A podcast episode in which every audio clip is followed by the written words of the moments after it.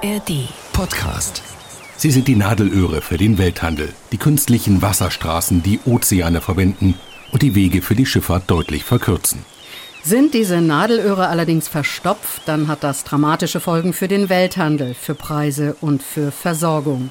Zuletzt war das 2021 so. Damals stellte sich der Containerriese Ever Given im Suezkanal quer. Nichts ging mehr. Jetzt wird im Panamakanal das Wasser knapp. Auch hier sind die Folgen für die internationale Schifffahrt schon spürbar. Wie funktionieren die Kanäle? Wie wird zum Beispiel am Nordostseekanal gearbeitet? Und wie können Risiken minimiert werden? Dazu mehr in diesem Hamburger Hafenkonzert. Dies ist Ausgabe 3585. Und ich bin Dietrich Lehmann. Und ich, Kerstin von Stürmer. Moin. NDR 90,3. Das Hamburger Hafenkonzert. Er ist mehrere tausend Kilometer von Hamburg entfernt. Und doch kommt er in diesen Tagen recht häufig in den Nachrichten vor. Der Panamakanal. Schiffen fehlt Wasser untenrum. Oder Dürre drosselt den Verkehr. Das sind nur zwei von vielen Schlagzeilen in dieser Woche. Der größte Teil des Panamakanals verläuft 26 Meter über dem Meeresspiegel. Um Schiffe zu heben und zu senken, werden Unmengen von Wasser benötigt aus dem künstlich aufgestauten Gatunsee. Und hier macht sich jetzt bemerkbar, dass es in Mittelamerika seit Monaten zu wenig Regen gibt. Der Wasserstand im Kanal sinkt und das hat Folgen für die Schifffahrt, so Jan Tiedemann, Schifffahrtsanalyst beim Branchendienst Alphaliner. Der niedrigere Tiefgang im Panamakanal bedeutet natürlich, dass die Schiffe, insbesondere die großen, den Kanal nicht mehr voll beladen äh, durchqueren können. Wenn ein Schiff erstmal am Panamakanal ankommt, kann man in der Regel am Tiefgang des, des Schiffes sehr wenig noch spontan ändern. Das heißt, die Reedereien und die verschiedenen Betreiber der Schiffe werden sich halt darauf einrichten müssen, von vornherein mit entweder kleineren oder geringer beladenen Schiffen äh, den Kanal anzusteuern. Wie anfällig der Welthandel und besonders Europa von einem anderen Kanal ist, dem Suezkanal in Ägypten, das zeigte sich vor rund zwei Jahren. 2021 blockiert der Megacontainerfrachter Ever Given für mehrere Tage den Kanal. Er hatte sich festgefahren in einer Böschung. Und hunderte Frachter konnten nicht viel mehr tun, als zu warten oder den viel längeren Umweg um die Südspitze Afrikas nehmen, so Professor Henning Vöpel, Ökonom und Chef des Zentrums für europäische Politik. Wir wissen, dass gerade natürlich der Handel zwischen Asien und Europa sehr stark natürlich durch den Suezkanal geht, ähm, über 90 Prozent. Das bedeutet, das ist schon so ein bisschen die Lebensader für Europa, denn die Versorgung mit Textilien, mit Elektronikartikeln erfolgt natürlich überwiegend aus Asien. Und wenn die sozusagen den Weg über Afrika antreten müssten, dann wird es sehr, sehr viel teurer. Es dauert länger. Insofern ist der Suezkanal für Europa und den Handel mit Asien sehr, sehr wichtig. Alternativlos ist der Suezkanal allerdings nicht, sagt Jan Tiedemann von Alphaliner. Wenn der Kanal, aus welchen Gründen auch immer, für längere Zeit geschlossen ist, dann würden sich Schifffahrtsrouten verlagern, etwa um die Südspitze Afrikas, das Kap der guten Hoffnung. In ganz seltenen Fällen machen das Räder auch schon jetzt. Schließlich kostet die Suezpassage meist mehrere hunderttausend Euro. Eine Reise um das Kap der Guten Hoffnung würde ungefähr zwei Wochen länger dauern. Da kommen allerdings dann viele Faktoren äh, in, in das Gesamtbild, die da eine Rolle spielen. Also natürlich äh, werden dann in den Reedereien die Rechenschieber rausgeholt. Man schaut, ja, wir fahren einen Umweg, dafür fahren wir aber auch ein bisschen schneller, das kostet mehr Treibstoff, aber dafür dauert es statt einer Woche länger, vielleicht nur sieben, acht oder neun Tage länger und das rechnet man sich dann entsprechend aus. Man muss allerdings auch ganz klar sagen, das sind immer Sondersituationen durch irgendwelche Preisschocks, durch, durch sehr niedrige Raten, äh, durch Schiffe, die sozusagen übrig sind, weil der Bedarf für Schiffe gerade eingebrochen ist. Äh, in einem normal funktionierenden Markt und mit normal funktionierenden Liniendiensten ist für uns in Europa auf den Asienrouten der Suezkanal eigentlich kaum umgehbar oder praktisch nicht. Ein Nadelöhr oder eine Abkürzung, je nach Perspektive, ist auch der Nordostseekanal zwischen Brunsbüttel und Kiel. Schiffe sparen so im besten Fall einige hundert Meilen Umweg auf der Fahrt in die Ostsee. Aber der Kanal ist in die Jahre gekommen und störanfällig. Gleichzeitig aber ist er enorm wichtig für den Hamburger Hafen. Welche Bedeutung die großen Kanäle insgesamt haben, wie sie entstanden sind und wie dort gearbeitet wird, dazu gleich mehr hier im Hamburger Hafenkonzert. Zuerst geht's dabei um den über 100 Jahre alten Panamakanal in Mittelamerika. Der Panamakanal, die berühmte Wasserstraße, ist das Nadelöhr des Welthandels und die direkte Handelsroute zwischen dem Atlantik und dem Pazifik. Schiffe müssen nicht Südamerika umrunden, wenn sie von einer Seite auf die andere wollen. Aber wegen des Klimawandels ist die Schiffbarkeit des Kanals gefährdet.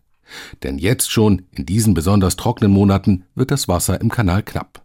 Wenn diese Trockenheit anhält, hat das Auswirkungen auf die Handelsströme weltweit. Christina Fee Möbus.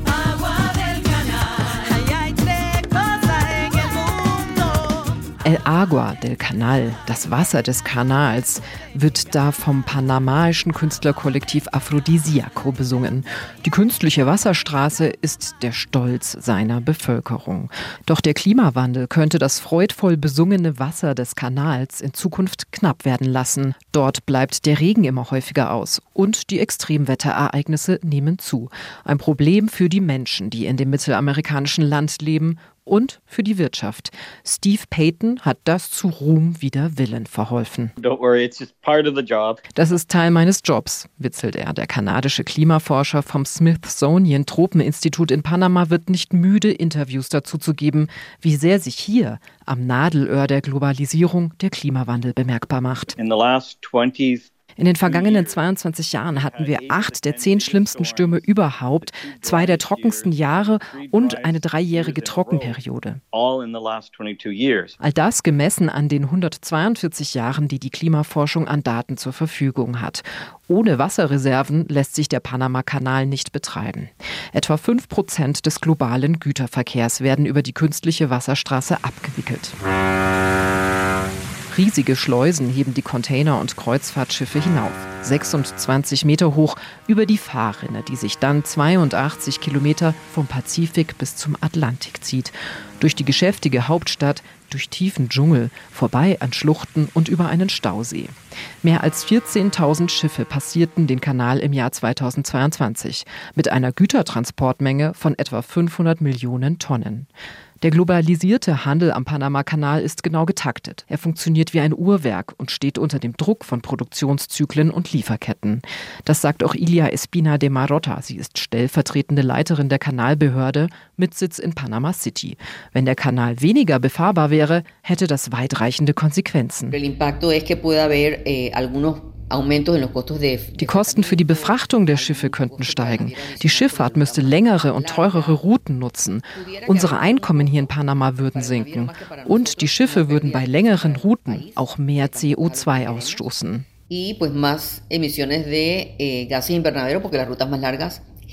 Ein Teufelskreis. Ideen, um dem Wassermangel am Panamakanal entgegenzuwirken, gibt es einige. Flüsse umleiten zum Beispiel, aber auch mehr Wasserspeicher bauen oder unterirdische Wasserquellen anzapfen. Das alles wäre aber mit massiven Umwelteingriffen, einer verringerten Trinkwasserqualität oder hohen Kosten verbunden. Adäquat Abhilfe schaffen kann bisher nur die Natur in Panama selbst. In dem lateinamerikanischen Land gibt es riesige Flächen Wald, auch entlang des Kanals. Er schützt die Ufer vor Erosion und Fluten. Und er speichert Wasser. Deswegen geht die Regierung Panamas mittlerweile auch härter gegen illegale Abholzung vor und investiert viel in Wiederaufforstung.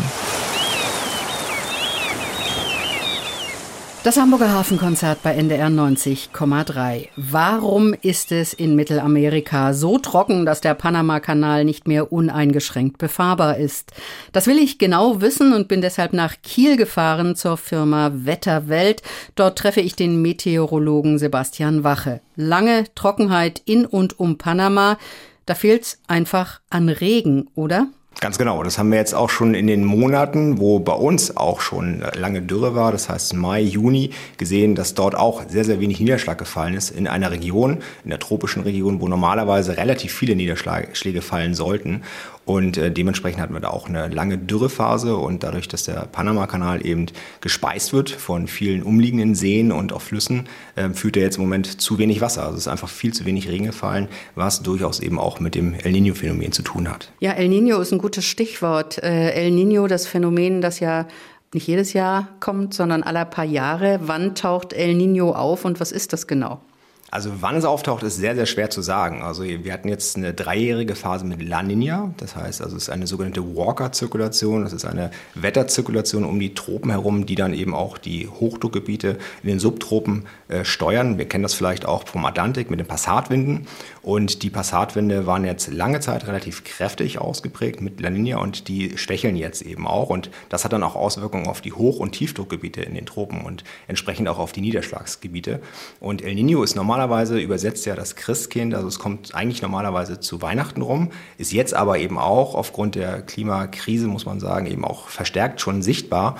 Die Oberflächentemperaturen des Pazifiks sind einfach extrem warm und dementsprechend ja, können sich dann auch die Wettersysteme dann so entsprechend dann auch ausbilden und nicht mehr von Ort und Stelle bewegen, dass es dann lange, lange eben auch zu trocken ist. Habe ich das richtig verstanden? In den Tropen wäre es, wenn alles normal wäre und wir den Klimawandel nicht hätten, wäre es jetzt im Frühjahr und im Frühsommer so, dass es dort ordentlich regnet? Genau, also normalerweise ist es so, dass die Passatwinde sich dort eben entsprechend treffen. Das heißt, wir haben dort eine sogenannte, ja, im Fachjargon Konvergenzzone, also eine Zone, wo sich Luftmassen treffen und wenn die sich treffen, können die nirgendwo hin als nach oben und wenn sie nach oben gehen und viel Feuchtigkeit mitbringen, dann entwickeln sich diese großen äh, tropischen Quellwolken und aus diesen Quellwolken regnet es dann auch. Das ist dann eben diese Regen Regenzeit und äh, die sind dann eben lange Zeit ausgeblieben, auch in Regionen, wo es normalerweise wirklich viel, viel regnet und dementsprechend konnten die Flüsse dann einfach, ja, haben keinen Nachschub mehr gekriegt und konnten dann langsam die Stände sinken lassen sozusagen. Gehen wir mal hier nach Norddeutschland. Wir hatten einen aus Sicht des Laien sehr trockenen April und ich glaube auch der Mai war sehr trocken. Was heißt denn das für Norddeutschland und was heißt denn das fürs Grundwasser hierzulande? Also man muss sagen, dass Norddeutschland noch ehrlicherweise glimpflich davonkommt. Wir haben Glück, durch die Nordsee und Ostsee maritim geprägt zu sein, häufig. Dementsprechend kriegen wir auch immer mal wieder Niederschläge. Wir treffen oder leben in einer Region, wo sich äh, Tiefs und Hochs treffen und eben auch die Luftmassen, also kalt und warm, konkurrieren immer miteinander und dementsprechend wird Wetter ausgelöst und somit haben wir hier auch entsprechend Niederschläge. Jetzt haben wir vor allem im Mai und Juni gesehen, dass wir zu wenig hatten. Das heißt, da hat sich ein Hochdruckgebiet gebildet. Das hat äh, sich immer wieder über Skandinavien gelegt gelegt, ein bisschen nach Norddeutschland gependelt, wieder zurück und hat eben keine Tiefdruckgebiete und Niederschläge zugelassen. Wir haben teilweise so 20 Prozent der Monatsmenge bekommen. Das heißt, uns fehlten 80 Prozent. Und natürlich, wenn was fehlt und was entnommen wird aus dem Grundwasser, dann äh, muss da irgendwie auch was nachgefüllt werden. Jetzt in diesem Monat, im Juli, haben wir Glück. Wir haben beispielsweise in Nordfriesland haben wir über 200 Prozent, jetzt schon im Juli und der ist noch nicht zu Ende. Das heißt, doppelt so viel Regen. Da wird dann eben der Speicher langsam wieder aufgefüllt. Das ist gut so. Aber wir hatten eben wirklich 10 zehn Wochen keinen wirklich nennenswerten Niederschlag im Norddeutschland und das ist schon eine Hausmarke. Lange Trockenperioden wie im Mai und Juni hier bei uns und auch in Mittelamerika und gleichzeitig Extremwetterereignisse wie Starkregen oder Sturm oder Gewitter wie in der vergangenen Woche, das werden wir wohl in Zukunft deutlich öfter erleben. Genau, das ist letztendlich auch das, was die Klimawissenschaftler schon seit den 70er, 80er Jahren immer prognostiziert haben. Und das tritt jetzt ein. Und äh, viele Phänomene, die wir sehen, ähm, auch mit riesengroßen Hagelkörnern, teilweise in Italien, in der Schweiz, auch mit wirklich äh, orkanartigen Böden von über 200 kmh, auch ähm, das, was wir da sehen, das sind so Wetterextreme, die tatsächlich eigentlich erst in den nächsten 50 bis vielleicht sogar 100 Jahren erwartet wurden. Und dass das jetzt äh, dann wirklich in regelmäßiger Häufigkeit kommt, das ist dann eben auch schon mittlerweile eine Qualität, ähm, die so keiner dann ja, vermutet hatte. Meteorologe Sebastian Wache von Wetterwelt in Kiel. 82 Kilometer lang ist er, verbindet den Atlantischen Ozean mit dem Pazifik und er führt durch Gebirge und dicht bewachsenen Urwald. Bis vor etwa 110 Jahren mussten Schiffe den gefährlichen Weg um die Südspitze Amerikas nehmen, um Kap Horn, wenn sie von einer Küste des Kontinents zum anderen wollten. Mit dem Bau aber änderte sich das. Seeleute ersparen sich mehrere tausend Meilen Umweg und vor allem viel Zeit. Was vor über einem Jahrhundert eine Sensation war, ist heute Alltag für viele tausend Menschen, die von und mit dem Kanal leben. Kapitän Onno Fresuka beispielsweise ist Kapitän eines Schlepperbootes auf dem Kanal. 36 Stück gibt es davon. Der Job als Kapitän ist mit Geld und Prestige verbunden. Stolz beobachtet Onno Fresuka durch sein Fernglas, wie ein Schiff in die Schleuse gezogen wird.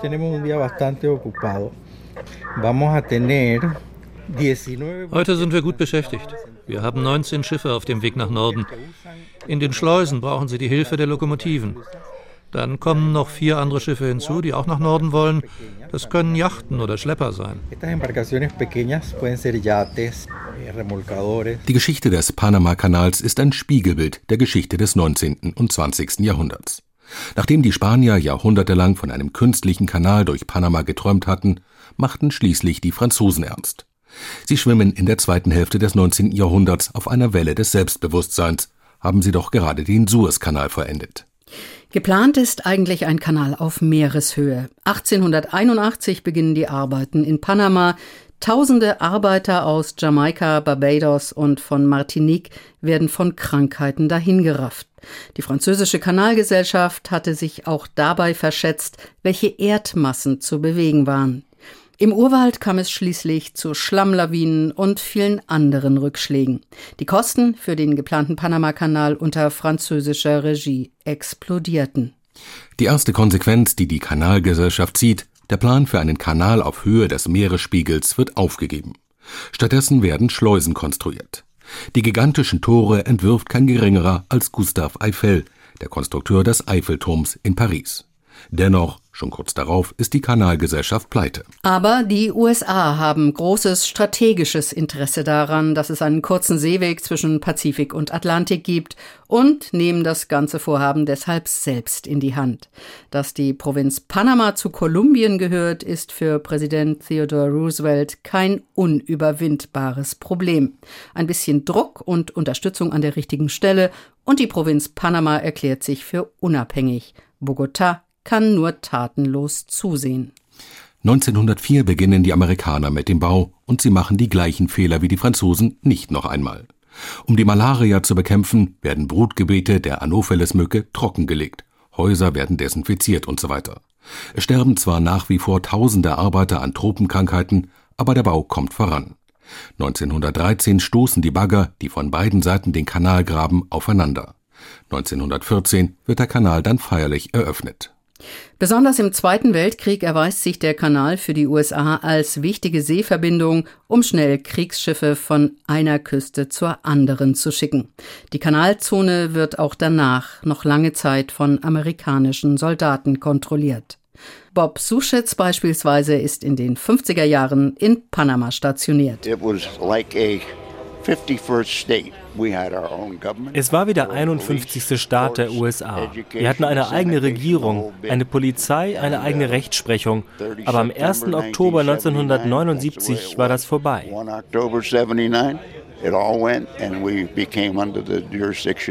Präsident Jimmy Carter lässt sich darauf ein, den Kanal schrittweise an Panama zu übergeben. Seit 1999 steht der Kanal nun vollständig unter der Verwaltung von Panama. Für das kleine Land ist er eine der Haupteinnahmequellen. Umgerechnet rund zwei Milliarden Euro kassiert die staatliche Kanalgesellschaft pro Jahr. 2007 beginnen am Panamakanal die Arbeiten für eine Verbreiterung. Auf beiden Seiten, also am Atlantik und am Pazifik, werden neue, größere Schleusen errichtet. Die Kammern sind 427 Meter lang und 55 Meter breit. Das neue Maß für Schiffe, die den Kanal passieren wollen. Und die neuen Schleusen sind so ausgelegt, dass sie mit weniger Wasser auskommen als die alten. Das aber reicht, wie sich jetzt zeigt, dennoch nicht aus, um den Kanal bei langen Trockenphasen dauerhaft tief genug zu halten. Welche Folgen der niedrige Wasserstand am Panamakanal für die Schifffahrt insgesamt hat, darüber gleich mehr hier im Hamburger Hafenkonzert. Seit einigen Monaten herrscht sprichwörtlich Ebbe im Panamakanal, auf einer der wichtigsten Schifffahrtsrouten der Welt. Der Wasserstand sinkt infolge von fehlenden Niederschlägen in dem mittelamerikanischen Land. Schiffe, besonders die ganz großen, können nicht mehr mit vollem Tiefgang die kurze Verbindung zwischen Atlantik und Pazifik passieren. Jan Tiedemann ist Schifffahrtsanalyst beim Branchendienst Alphaliner. Herr Tiedemann, rechnet es sich da denn überhaupt noch für Reedereien halb beladen durch den Panamakanal zu fahren? Das kommt drauf an. Es gibt sicherlich immer Grenzfälle. In vielen Situationen wird es sich noch lohnen, aber äh, die Rechnung fällt dann wahrscheinlich in mehr Fällen äh, für eine alternative Route aus. Also die Reedereien verlangen ja auch regelhaft mittlerweile Zuschläge. Das heißt, es kommt irgendwie dieser Veränderung, wetterbedingt, klimabedingt, wissen wir noch nicht so richtig genau, kostet eigentlich den Endkunden? Ähm, letztendlich ist es in der Schifffahrt so, dass alle Kosten immer an den Endkunden äh, durchgereicht werden. Äh, gerade in der Containerschifffahrt versuchen auch die Containerräder natürlich äh, ihre diversen Herausforderungen durch Zuschläge für Kanalpassagen, für Niedrigwasser, für Wetter- und Eisgang, für alle möglichen Sachen oder insbesondere Treibstoffkosten durchzureichen an, an den Ladungskunden. Und letztendlich wird es am Ende auf, auf die Produktkosten dann umgeschlagen, das ist klar. Macht sich das bemerkbar, wenn ich jetzt, ich sag mal, irgendwie T-Shirt kaufe oder etwas Computer? Ähm, die Antwort daraus ist auf ein klares, klares Jein. Ähm, es kommt immer sehr oft auf das einzelne Gut an. Wenn Sie sich einen Container vorstellen, ich tue beispielsweise ein, ein Mobiltelefon da rein, da gehen ja Tausende und Abertausende Mobiltelefone in, in so einen Container. Ähm, Zuschläge oder generell hohe Frachtraten umgerechnet auf so ein Produkt sind dann kaum wahrnehmbar. Auch bei Ihrem T-Shirt geht es um Bruchteile von Cents. Wo diese Kosten allerdings durchaus eine Rolle spielen, sind bei großen Gütern, die einen relativ geringen Wert haben. Also stellen Sie sich zum Beispiel vor die klassische Waschmaschine oder den Kühlschrank, der transportiert wird. Davon gehen nur zwei Dutzend in einen Container. Und wenn der Container dann auch einmal 1000 Euro, 1000 Dollar mehr kostet, dann wird natürlich Ihre Waschmaschine oder Ihr Kühlschrank entsprechend teurer. Da schlägt es dann schon durch. Sie haben das Thema Umroutung äh, angesprochen. Was sind das denn letztendlich im Moment bislang für Schiffsrouten, die durch den Panama-Kanal führen? Sind wir da hier in Europa ganz konkret betroffen?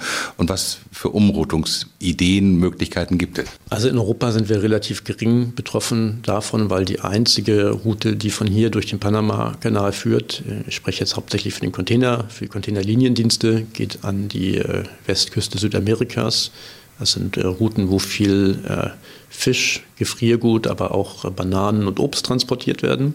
Da werden sich die Schiffe darauf einstellen müssen, zum Teil etwas geringer beladen, den Kanal durchqueren zu müssen. Ansonsten ist der Kanal in der Containerschifffahrt am wichtigsten für eine Route, die uns hier nicht betrifft. Das ist die Route von Asien an die US-Ostküste wo also Häfen wie New York oder Savannah verbunden werden mit den großen Exporthäfen in Fernost, Shanghai, Qingdao, Hongkong oder auch den großen Drehkreuzen wie Singapur. Dort gibt es schon eine äh, Verlagerung von Verkehren, weil die Ostküste der USA oder generell die Ostküste Nordamerikas sich sowohl über den Panama-Kanal, also über den Pazifik, als auch über die längere Route durch den Suezkanal bedienen lässt. Und äh, sobald es Probleme gibt, im Panama-Kanal gibt, wird natürlich die Suez-Alternative im Verhältnis äh, attraktiver. Aber Sie sagen, es ist weiter, wenn ich jetzt, ich sag mal, in Fernost losfahre und durch den Panama-Kanal Richtung New York zum Beispiel will, wie viel weiter? Wie viel macht sich, wie macht sich das dann ganz konkret auch bemerkbar bei der Strecke? Also man kann das zumindest im Container immer ganz gut umrechnen in, in Schiffe. Ich fahre in der Regel auf diesen Diensten wöchentlich. Also ich fahre einmal die Woche in die gleiche Richtung. Das heißt, ich brauche immer eine gewisse Anzahl von Schiffen, um diese wöchentlichen äh, Dienste anbieten zu können. Wenn Sie von Asien an die US-Westküste fahren, nach Kalifornien, brauchen Sie fünf oder sechs Schiffe, damit Sie jede Woche abfahren können. Wenn Sie an die US-Ostküste fahren, dann brauchen Sie acht oder neun Schiffe, je nachdem, wie der einzelne Dienst aussieht. Und äh, vielleicht mit zehn oder elf Schiffen können Sie den gleichen Transport durch den Suezkanal anbieten. Das ist dann entsprechend äh, eine Woche mehr pro, pro ost- und westgehender Reise. Und ähm, das ist natürlich weiter. Allerdings, wenn das Schiff erstmal auf See ist und fährt, dann machen sich die Entfernungen nicht mehr so furchtbar stark äh, bemerkbar. Und Andererseits hat die Suezkanalroute als Alternative für, für, die Verkehre zu den, in die USA den Vorteil, dass hier größere Schiffe eingesetzt werden können, weil durch den Suezkanal größere Schiffe passen als durch den Panamakanal, auch den ausgebauten. Wie gesagt, es sind allerdings Routen, die die Weltverkehre stark betreffen, aber uns hier in Europa oder speziell Hamburg nicht so furchtbar. Sagt Jan Tiedemann, Schifffahrtsanalyst beim Branchendienst Alphaliner hier im Hamburger Hafenkonzert. Heute geht es um die großen Kanäle der Welt. Der wichtigste in Europa zumindest, der liegt nicht weit von Hamburg entfernt, der Nord-Ostsee-Kanal. Er zieht sich quer durch Schleswig-Holstein. Schiffe müssen so nicht um die Nordspitze Dänemarks herumfahren. Welche Bedeutung der Nord-Ostsee-Kanal für den Hamburger Hafen hat, das habe ich Gunther Bons gefragt, den Chef des Unternehmensverbands Hafen Hamburg. Ja, früher war der Nord-Ostsee-Kanal das Einfallstor in die Ostsee und Hamburg war der westlichste Ostseehafen. Mit der Schiffsgrößenentwicklung und der veränderten Transportstrategie auch der Räder ist diese Funktion teilweise verlustig gegangen, aber der Nordostseekanal hat immer noch eine hafenwirtschaftliche Funktion für Hamburg. Sie sagen, ähm, ein Stück weit ist die Funktion verloren gegangen. Liegt das nur an der Schiffsgrößenentwicklung oder woran liegt das? Ja, einige Räder haben sogenannte Hubs, also zentrale große Häfen auf- und ausgebaut an der Westküste Europas. Nehmen Sie Rotterdam, Maersk oder Antwerpen, MSC. Und von dort aus kommt die Ladung aus, sagen wir, Asien und wird dann weiter transportiert per Großschiff um Dänemark herum in die Ostseeregion. 18.000 Teuschiffe fahren heute nach äh, Danzig oder auch nach Göteborg. Das war früher nicht der Fall. Da gingen die Verkehre durch den Nordostseekanal. Also insofern ist ein Teil der Ladung hat sich verschoben um Dänemark herum und je günstiger der Treibstoffpreis ist, umso mehr lohnt sich eine solche längere Fahrt um Dänemark herum. Das heißt, Hamburg wird immer häufiger im wahrsten Sinne des Wortes rechts liegen gelassen, weil die Route ja oben, also wenn man in die Ostsee hineinfährt, dann lohnt es sich gar nicht mal diesen Umweg über Hamburg zu machen. Was für Chancen gäbe es denn, den Kanal nochmal ein Stück weit, ich sag mal, mehr in den Fokus zu rücken und mehr auszulasten? Es sind verschiedene Aspekte, die dazu beitragen können, nicht nur den Kanal wieder stärker auszulassen, sondern auch die Funktion des Hamburger Hafens als Drehkreuz für die Ostseeregion zu stärken. Das eine ist, dass äh, ähnlich wie bei anderen Binnenwasserstraßen die Befahrungsgebühr abgeschafft wird. Nicht nur jetzt während der Umbaumaßnahmen, sondern insgesamt, sodass der Weg günstiger, also nicht äh, billiger wird. Das Zweite ist, dass die Klimaschutzgesetzgebung ähm, eigentlich für den Ostseekanal spricht, weil auf der Strecke, die wesentlich kürzer ist, weniger Emissionen emeritiert werden, weil es eben eine kürzere Wegstrecke ist. Und das Dritte ist eben, dass die sogenannten Fiederverkehre, die Fiederschiffe, wenn die die neuen Umweltstandards, äh, die von der Kommission Fit for 55, also von der EU-Kommission ab Mitte der 40er Jahre gefordert werden, wenn die die dann erfüllen, dann ist das ein, auch ein Beitrag zum Klimaschutz. Also insofern hat der Nordostseekal eine gute Perspektive. Der Bund muss allerdings für eine bauliche Ertüchtigung sorgen. Sie haben es angesprochen, bauliche Ertüchtigung. Viele Stellen des Kanals und gerade die Schleusen sind ja so letztendlich irgendwie der Knackpunkt. Die sind viele Jahrzehnte alt. Es gibt fast ja wöchentlich irgendwie Kollisionen auch damit. Äh, warum funktioniert das da nicht so, dass man den Kanal so betreibt, dass er wirklich sicher ist und dass er vor allen Dingen auch sicher benutzt wird? Nach der großen Sturmflut 1962 waren auch die Schleusen vom Nordostseekanal in Mitleidenschaft gezogen worden. Der damalige Bundesverkehrsminister Sebum hat damals im Kabinett Adenauer eine Vorlage einbringen wollen, mehr Geld für die Ertüchtigung der Schleusen zur Verfügung zu stellen. Das ist abgelehnt worden. Seitdem, seit 1962, mangelt es an finanzieller Unterstützung durch den Bund, was auch damit zusammenhängt, dass Norddeutschland insgesamt immer weniger Geld aus dem Bundeshaushalt bekommt als der Süden und die Industrieregion.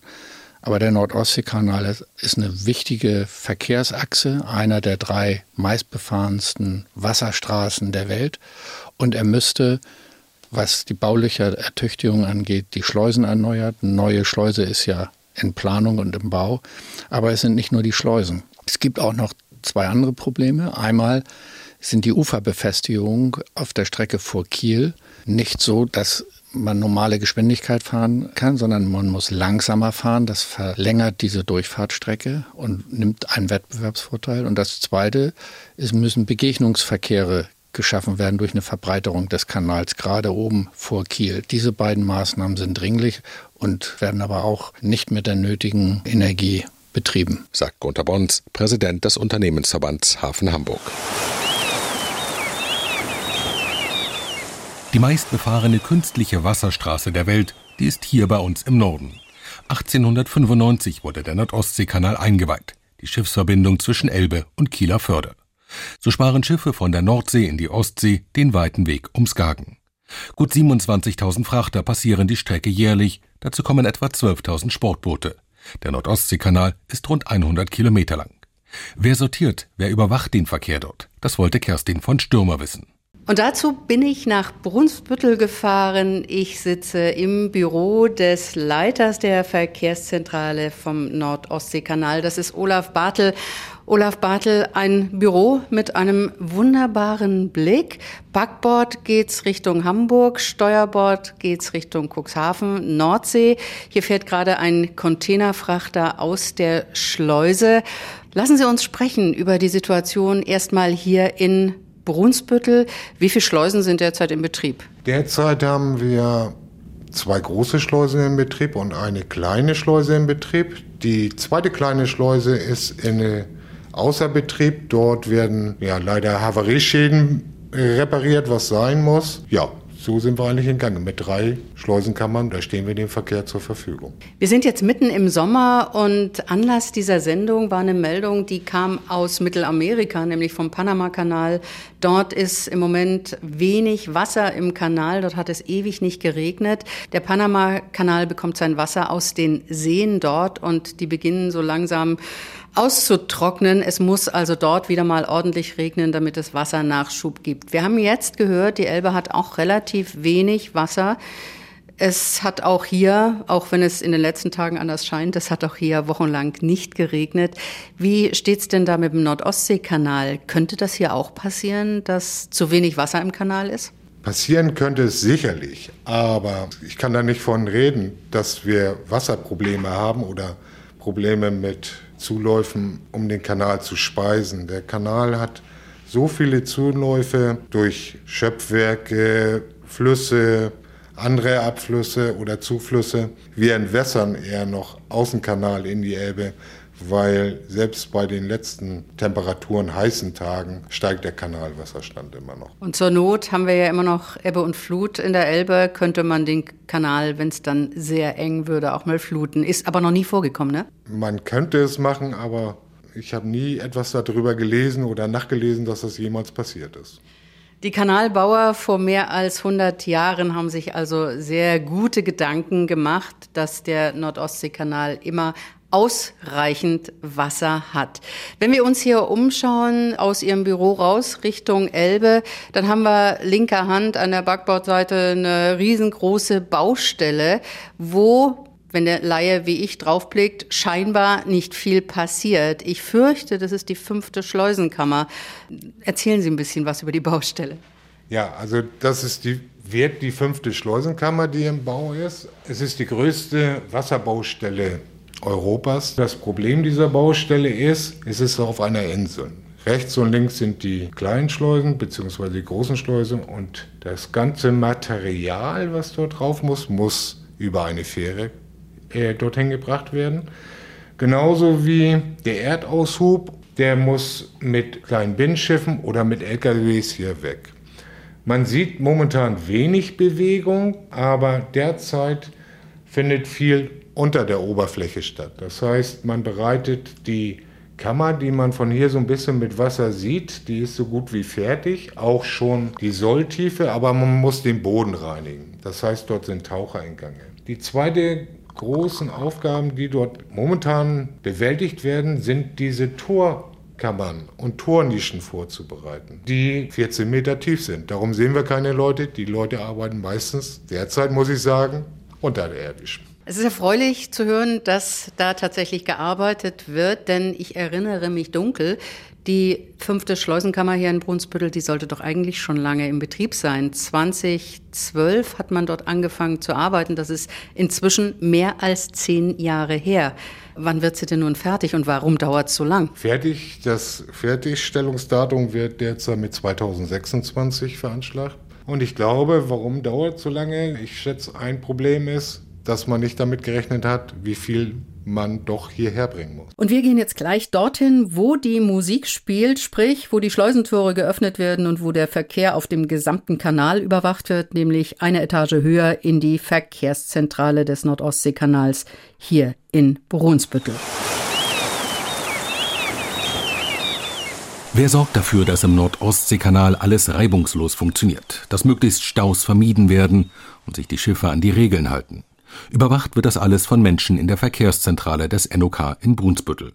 Und dort ist Kerstin von Stürmer. Ein großer, langgestreckter Raum mit vielen Fenstern, also bestem Blick auf die beiden großen Schleusenkammern. Drin viele Monitore und sechs Menschen, die konzentriert arbeiten.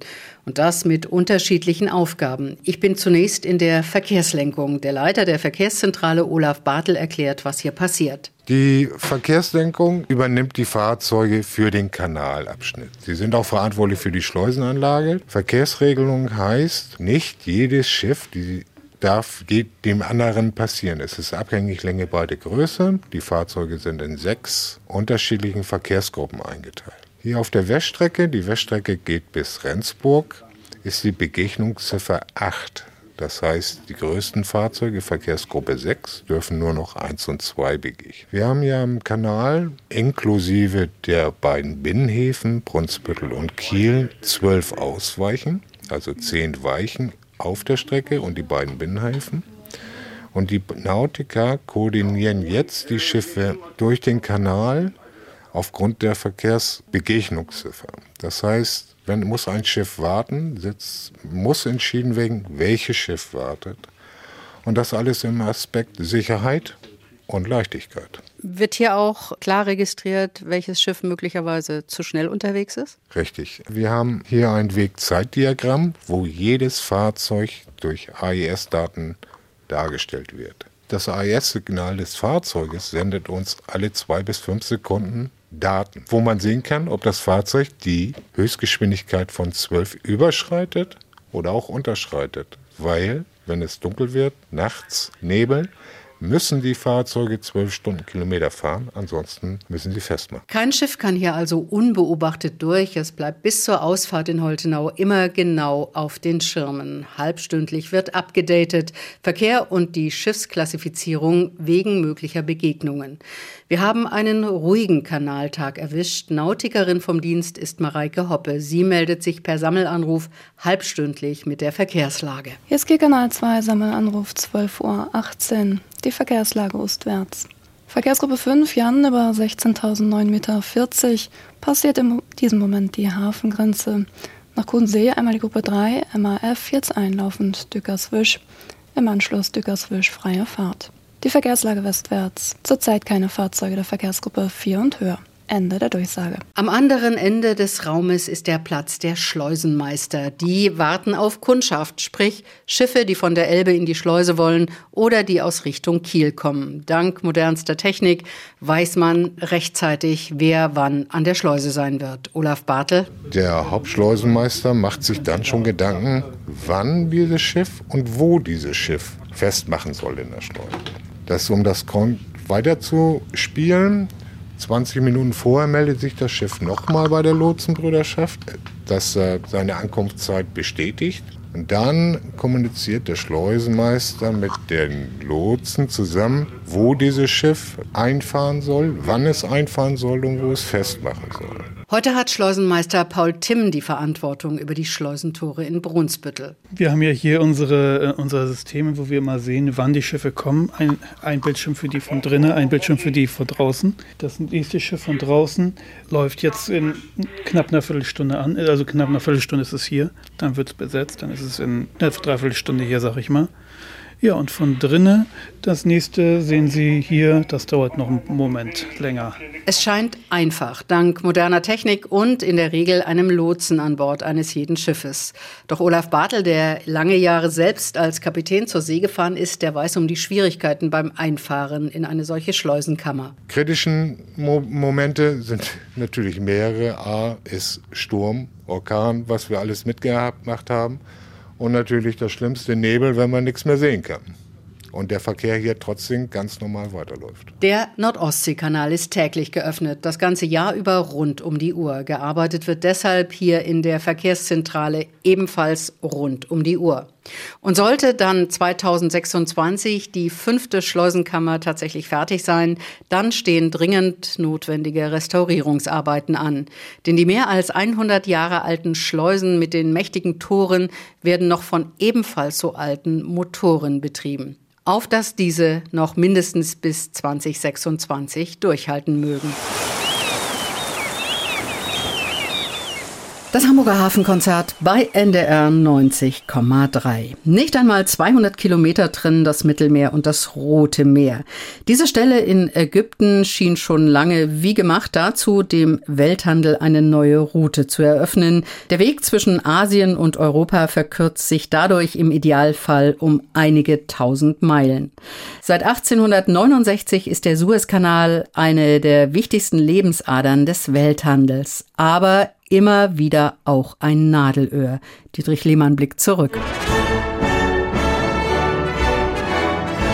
Nein, die Legende stimmt nicht, dass Giuseppe Verdi seine Oper Aida extra für die Einweihung des Suezkanals geschrieben hat. Bei der Eröffnung 1869 wird eine andere Oper von ihm gespielt. Schon um 490 vor Christus gibt es einen Vorläufer des heutigen Suezkanals. Tonnen von Gewürzen, Seide und Porzellan aus China kommen so auf Schiffen, ohne umgeladen zu werden, nach Europa. Im 8. Jahrhundert aber versandet der Kanal. Den Ruhm, den neuen Kanal zu verwirklichen, kann ein Franzose anstecken, der Diplomat Ferdinand de Lesseps, so die französische Historikerin Caroline Piquet. Er hat das Projekt dem damaligen ägyptischen Vizekönig abgerungen, aufgrund ihrer alten Freundschaft. Dazu gibt es eine lustige Anekdote aus der Zeit, als Mehmet Said noch ein pummeliger Junge war, der zum großen Ärger seines Vaters, dem großen Mehmet Ali, am liebsten Nudeln aß. Und mit diesen Nudeln versorgte ihn heimlich Ferdinand de Lesseps. Das war der Grundstein ihrer Freundschaft. Durch sie konnte Lesseps in den 1850er Jahren die Konzession dafür erlangen, den Suezkanal zu graben. 400.000 Kanalaktien werden ausgegeben, die Nachfrage mäßig. Die Deutschen etwa glauben nicht so richtig an das Jahrhundertprojekt. Ganze 15 Aktien werden an Preußen verkauft. Der Baubeginn verzögert sich immer wieder, weil die Briten um ihre Vorherrschaft auf den Weltmeeren fürchten. 1859 aber ist es dann soweit. Euh, es gibt auch eine schwarze Legende über die Kanalgesellschaft. Denn der Bau des Suezkanals hat Opfer gefordert, was allerdings nicht allein in der Verantwortung von Ferdinand de Lesseps lag.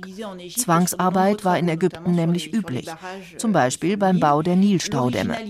Also stellte die ägyptische Obrigkeit auch der ausländischen Kanalgesellschaft zwangsrekrutierte Bauern zur Verfügung, denn sie fürchtete, ihr Land würde sonst von Fremdarbeitern überschwemmt. Zehntausende Menschen sterben beim Bau des Suezkanals. Zehn Jahre dauern die Arbeiten, dann wird der Kanal 1869 eingeweiht. Die französische Vorherrschaft währt nur kurz. Erst kaufen die Engländer den Ägyptern ihre Kanalaktien ab, dann besetzen sie das Land, übernehmen so auch die Macht über den Kanal. Auch wenn die Kanalzone offiziell neutral ist und zumindest auf dem Papier auch alle Kriegsschiffe, die das wollen, durchfahren können. Nach dem Zweiten Weltkrieg streben die Ägypter nach Unabhängigkeit, die Kanalverwaltung tasten sie zunächst aber nicht an. 1956 aber greift Präsident Jamal Abdel Nasser nach dem Kanal.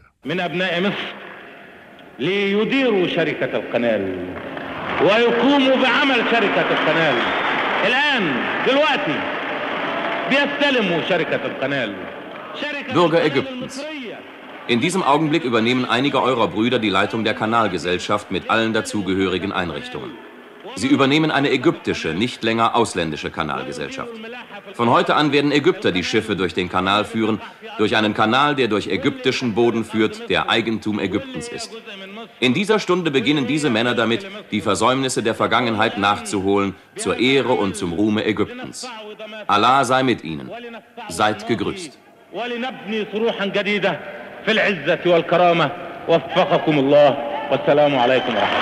Besonders die Briten schäumen, wollen zusammen mit Israelis und Franzosen den Kanal unter ihre Kontrolle bringen. Erst die Intervention der USA sorgt für Ruhe. Erstmal. Im Sechstagekrieg gerät der Kanal zwischen die Fronten, zwischen Israel und den Ägyptern. Er ist jahrelang komplett gesperrt. Der Welthandel muss sich neue Routen suchen. Das droht auch, als 2021 das Containerschiff Ever Given im Kanal festsitzt. Der Kanal ist für mehrere Tage blockiert. Hunderte Schiffe stauen sich, der Schaden durch den blockierten Suezkanal geht in die Milliarden. Das Hamburger Hafenkonzert bei NDR 90,3.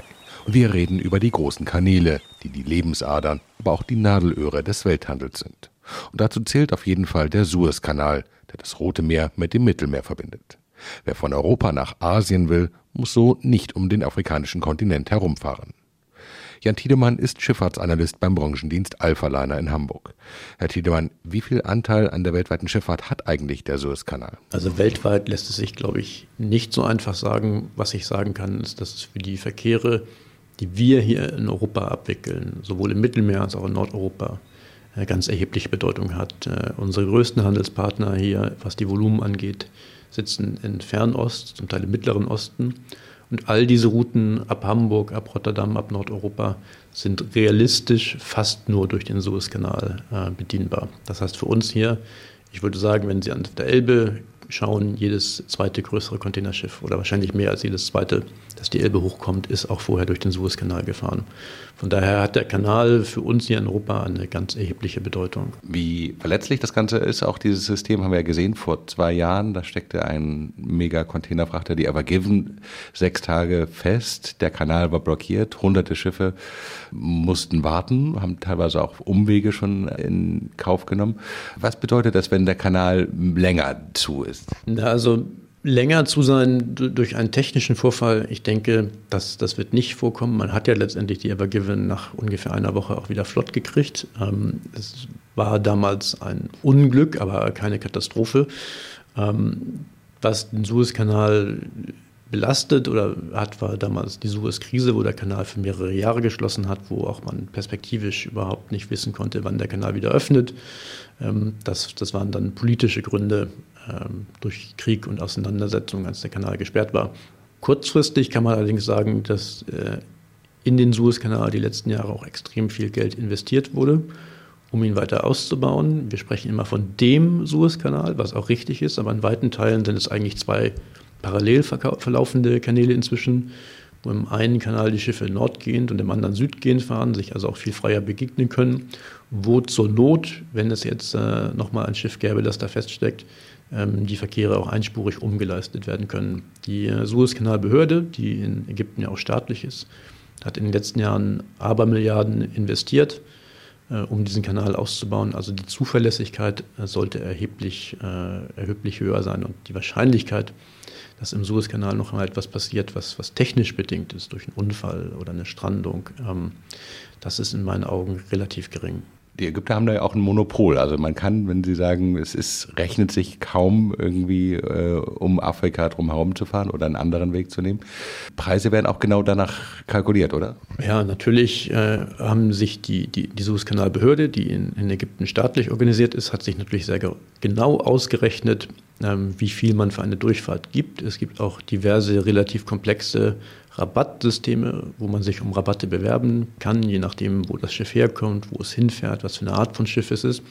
Und die sind natürlich alle so zugeschnitten, dass möglichst viele Schiffe durch den Suezkanal fahren und dort auch bezahlen und dass der Suezkanal in den meisten Fällen immer die etwas günstigere Alternative äh, zum Umweg ist. Allerdings ist es bewusst natürlich so angelegt, dass es nur etwas günstiger ist, weil letztendlich möchte auch Ägypten damit Geld verdienen. Und der Suezkanal ist sehr, sehr wichtig für die ägyptische Wirtschaft. Es gibt Schätzungen, dass ein Drittel der gesamten Staatsannahmen in, in Ägypten durch den Suezkanal kommen. Wir wollen es nicht hoffen, aber wenn doch mal der Fall passiert, dass der Kanal für längere Zeit geschlossen wird, nicht mehr befahren werden kann, wie müssten sich Schifffahrtsrouten dann neu organisieren? Was bedeutet das? Mehr Schiffe, die man einsetzen muss, andere Fahrpläne? Ähm, ich denke, die Reedereien würden versuchen, auf den Europa-Asien-Routen äh, die gleichen oder im Prinzip sehr ähnliche äh, Services, also Liniendienste anzubieten. Es würde einem schlicht nicht einfach, schlicht und einfach nichts anderes äh, übrig bleiben, als außen rumzufahren. Und äh, dafür müsste man dann mehr Zeit einkalkulieren was dann wieder, wenn wir in diesem wöchentlichen Rhythmus denken, mehr Schiffe benötigen würde. Da wir allerdings jetzt in den nächsten Jahren wahrscheinlich in, in ein Marktumfeld geraten, wo es wieder zu viele Schiffe gibt. Also zum Hintergrund, wir waren in den letzten Jahren, hatten wir eine Knappheit von Schiffen. Es gab nicht genügend Tonnage und jedes Schiff, das, das schwimmt, war ausgelastet und hat sehr gutes Geld verdient. Davon kommen wir jetzt gerade runter. Also wir, wir laufen in eine Welt, in der es eher zu viele Schiffe wieder gibt, zumindest im Container in den nächsten Jahren ähm, wäre das zumindest keine Katastrophe, denke ich. Was mehr und mehr da auch noch hineinspielt, abgesehen vom finanziellen, von der Zuverlässigkeit der Liniendienste, von den Transportdauern, sind Umweltaspekte, äh, weil wenn Sie den längeren Weg in Kauf nehmen, heißt das natürlich mehr Treibstoffverbrauch, mehr Bunker, mehr Nebenstoffe, mehr Ausstoß von CO2, mehr Ausstoß von Ruß. Äh, für die Umwelt ist der Umweg immer tendenziell schlecht.